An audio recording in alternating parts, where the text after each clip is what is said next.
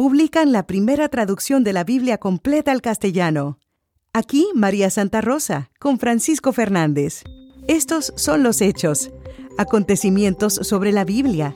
Los hechos es presentado por vivelabiblia.com, un sitio de las Sociedades Bíblicas Unidas para ayudarte a entender mejor la palabra de Dios. Después de muchas dificultades de su traductor, apareció en Basilea, Suiza, la traducción de Casiodoro de Reina.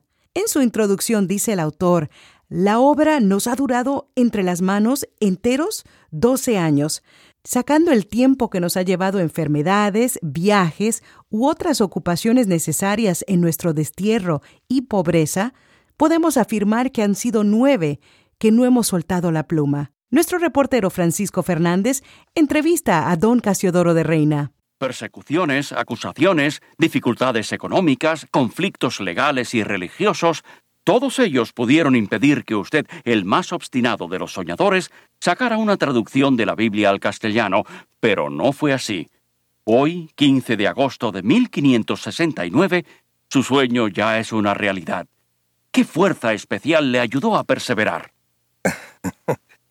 Han sido diez años cumplidos de esta difícil tarea, pero si hubieran sido cincuenta más, os confieso que igual hubiera luchado, porque nunca la profecía fue traída por voluntad humana, sino que los santos hombres de Dios hablaron siendo inspirados por el Espíritu Santo. Entonces, en nuestro caso, mi perseverancia no es otra que la inspiración divina para dejar constancia del mensaje de Dios a la gente común, que habla nuestra lengua castellana. ¿Por qué se publica en Suiza?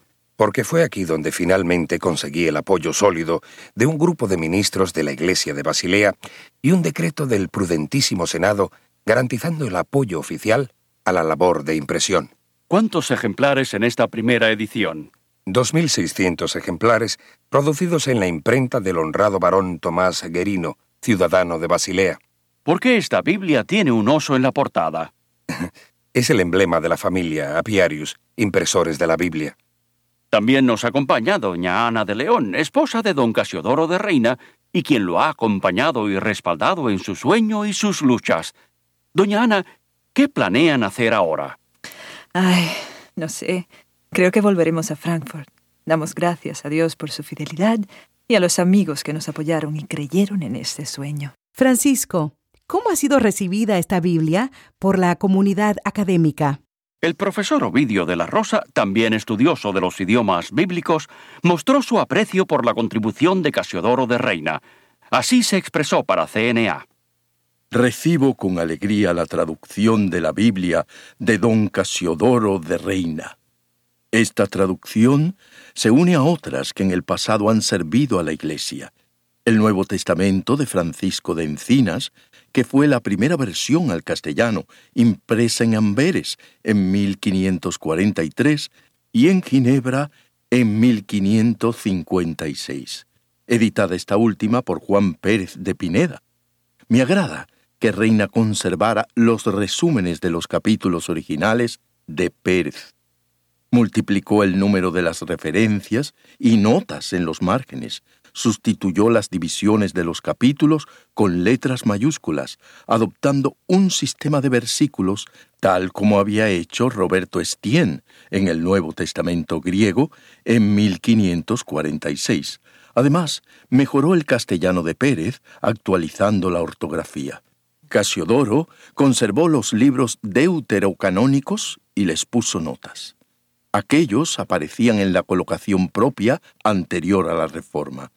Las notas encabezaban los capítulos y aparecían en los dos márgenes exteriores. Creo que es una gran obra que nos ayudará a entregar la palabra de Dios en nuestra lengua a nuestro pueblo.